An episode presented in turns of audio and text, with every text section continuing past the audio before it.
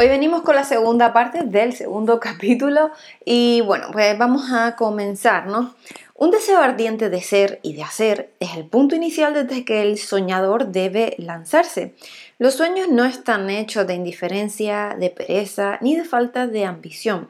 Recuerde que todos los que consiguen triunfar tienen un mal comienzo y pasan por muchas dificultades antes de llegar.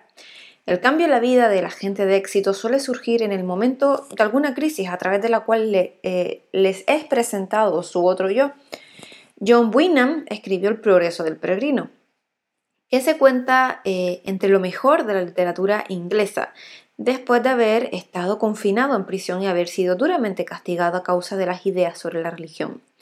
O Henry descubrió el genio que durmió en su interior después de haber conocido graves infortunios y estar encarcelado en Columbus, Ohio, forzado a través de la desgracia a conocer a su otro yo y a usar su imaginación, pues descubrió que era un gran autor en vez de un criminal despreciable.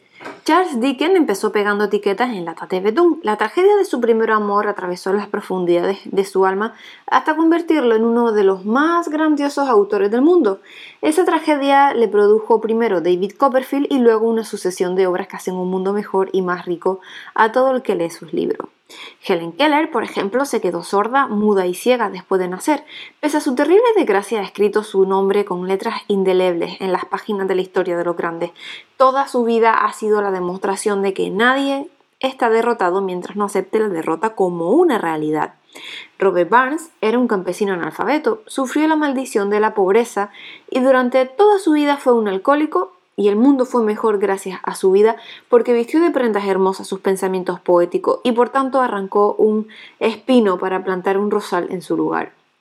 Beethoven era sordo y Milton ciego, pero sus nombres perdurarán en el tiempo porque soñaron y tradujeron sus sueños en ideas organizadas.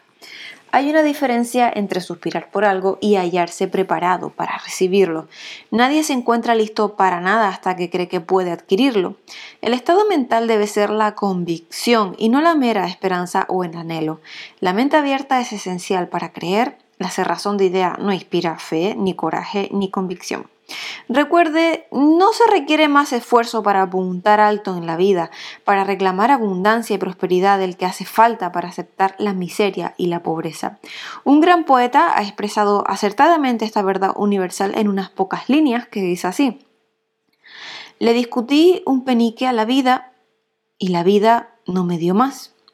Por mucho que le imploré a la noche cuando contaba mis escasos bienes, porque la vida es un amo justo que te da lo que le pides, pero cuando has fijado el precio debes aguantar la faena. Trabajé por un salario de jornalero solo para descubrir perplejo que cualquier paga que hubiera pedido a la vida, ésta me la hubiese pagado de buen grado. Como culminación adecuada de este capítulo quiero presentar a una de las personas más excepcionales que he conocido.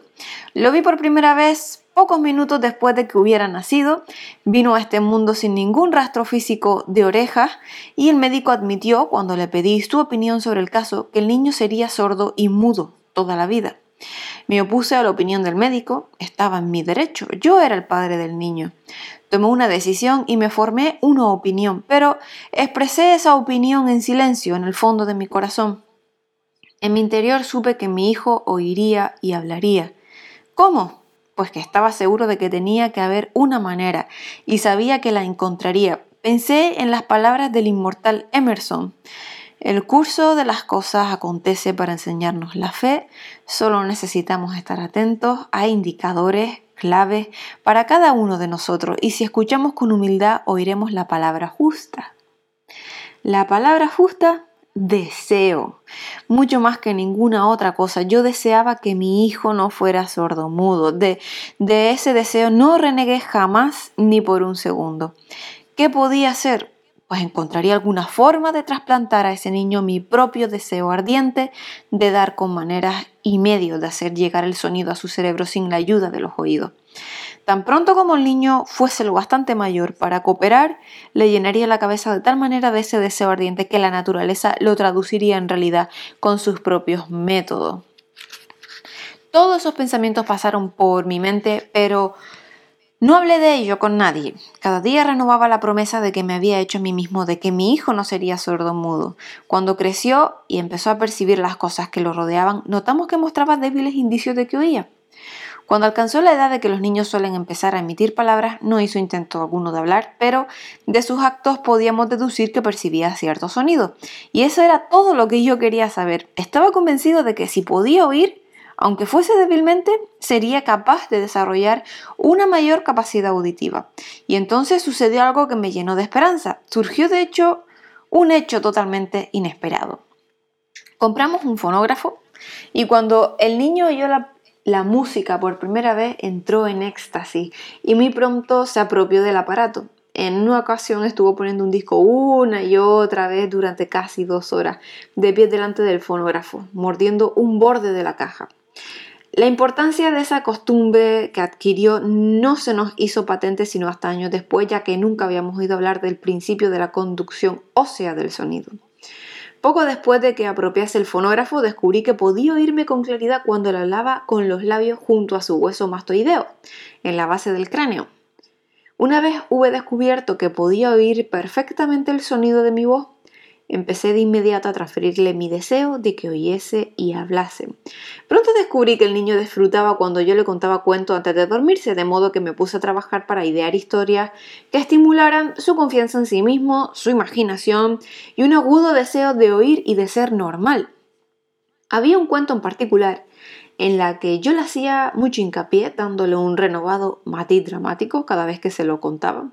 Lo había inventado para sembrar en su mente la idea de que su dificultad no era una pesada carga, sino una ventaja de gran valor, pese al hecho de que todas las maneras de pensar que yo había examinado indicaban que cualquier adversidad contiene la semilla de una ventaja equivalente. Debo confesar de que no tenía ni la menor idea de cómo podía convertirse esa dificultad en una ventaja.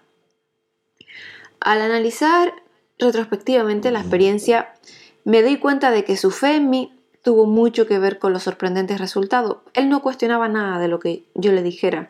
Le vendí la idea de que tenía una ventaja original sobre su hermano mayor y que esa ventaja se reflejaría de muchas maneras. Por ejemplo, los maestros en la escuela se darían cuenta de que no tenía orejas y por ese motivo le dedicarían una atención especial y lo tratarían con una amabilidad y una benevolencia extraordinaria. Siempre lo hicieron.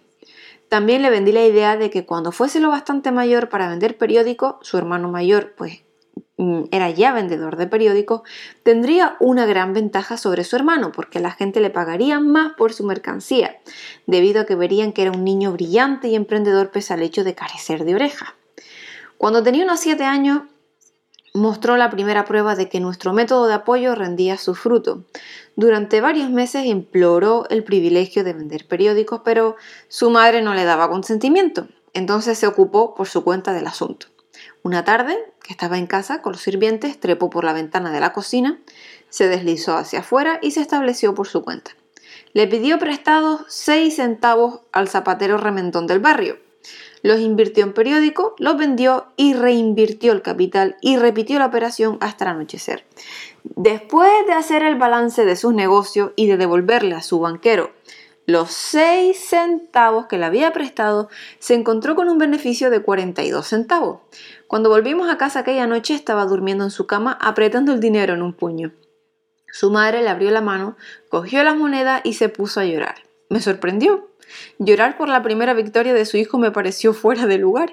Mi reacción fue la inversa, reí de buena gana porque supe que mi empresa de inculcar en la mente de mi hijo una actitud de fe en sí mismo había tenido éxito.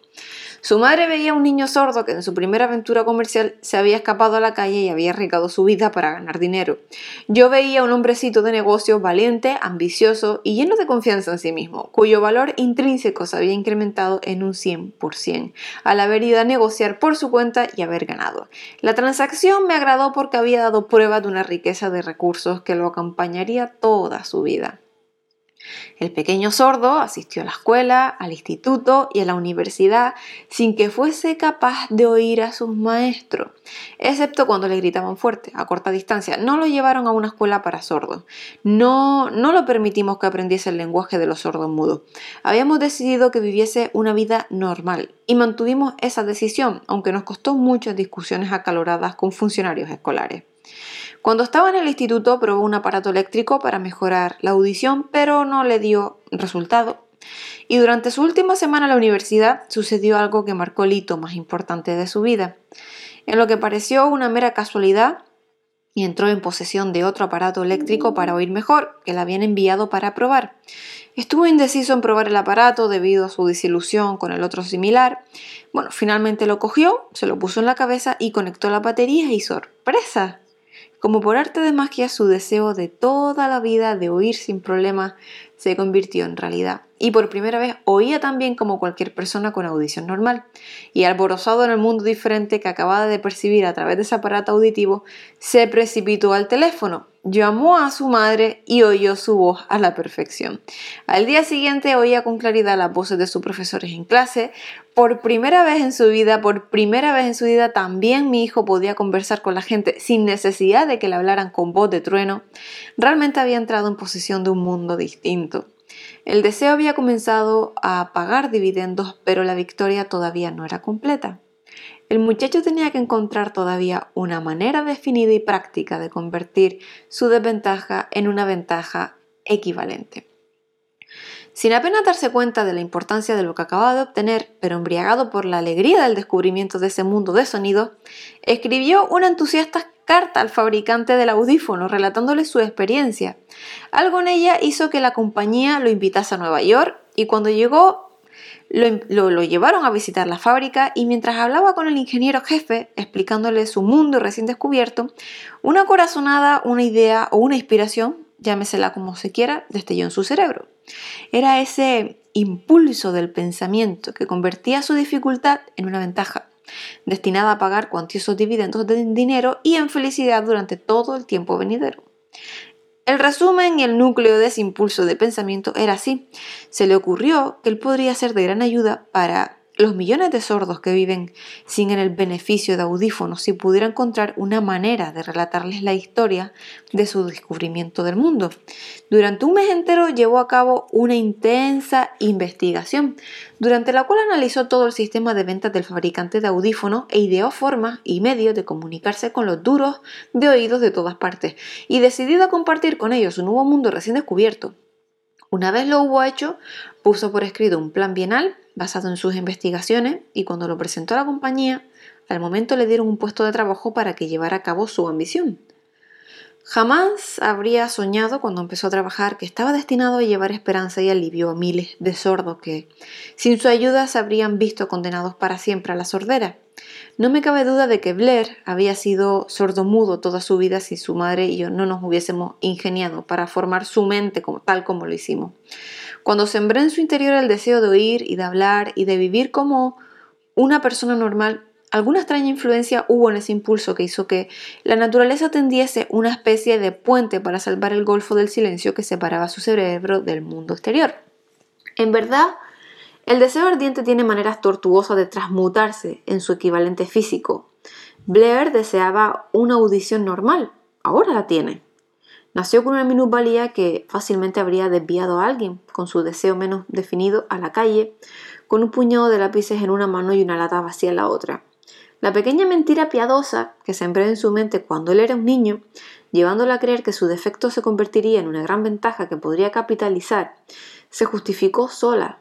Ciertamente no hay nada, correcto o equivocado, que la confianza sumada a un deseo ardiente no pueda ser real. Estas cualidades están al alcance de todos.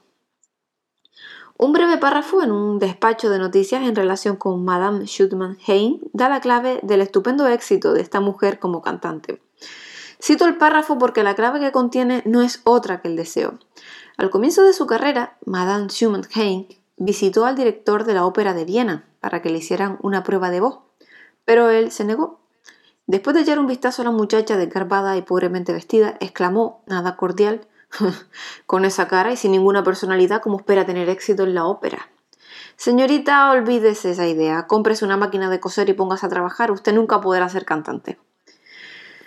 Nunca demasiado tiempo. Y el director de la época de la ópera de Viena sabía mucho sobre la técnica del canto, pero sabía muy poco del poder del deseo cuando éste asume las proporciones de una obsesión.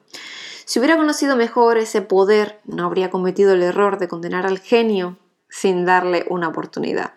Hace varios años uno de mis socios enfermó, se puso cada vez peor a medida que el tiempo transcurría y finalmente lo llevaron al hospital para operarlo. El médico me advirtió que había muy pocas posibilidades de que yo volviera a verlo con vida. Pero esa era la opinión del médico y no la del paciente. Poco antes de que se lo llevaran al quirófano, me susurró con voz débil. No se preocupe, jefe, en pocos días habré salido de aquí. Una enfermera me miró, apenada, pero el paciente se recuperó satisfactoriamente. Cuando todo hubo terminado, su médico me dijo, no lo salvó otra cosa más que su deseo de vivir. Nunca habría salido de ese trance si no hubiese negado a aceptar la posibilidad de la muerte. Creo en el poder del deseo respaldado por la fe, porque he visto cómo ese poder elevaba a hombres desde comienzos humildes a estas posiciones de poder y riqueza. He visto cómo saqueaba la tumba de sus víctimas, cómo servía de medio para que los hombres llevaran a cabo su rehabilitación después de haber fracasado en un centenar de formas distintas. He visto cómo daba a mi hijo una vida normal, feliz y llena de éxito, a pesar de que la naturaleza lo enviase a este mundo sin oreja. ¿Cómo se puede dominar y usar el poder del deseo? Esto queda explicado en este capítulo y en los siguientes de este libro. Mediante algún extraño y poderoso principio de química mental que nunca ha divulgado, la naturaleza envuelve en el impulso del deseo ardiente ese algo que no reconoce la palabra imposible ni acepta el fracaso como realidad. No hay limitaciones para la mente excepto las que aceptamos. La pobreza y la riqueza son vástagos del pensamiento. Pues hasta aquí el capítulo 2. Espero que les haya gustado, que les haya motivado. Busquen ese deseo que ustedes desean y llévenlo a cabo. obsesionense con él. bueno, un saludo y nos vemos mañana con el capítulo tercero. Hasta luego.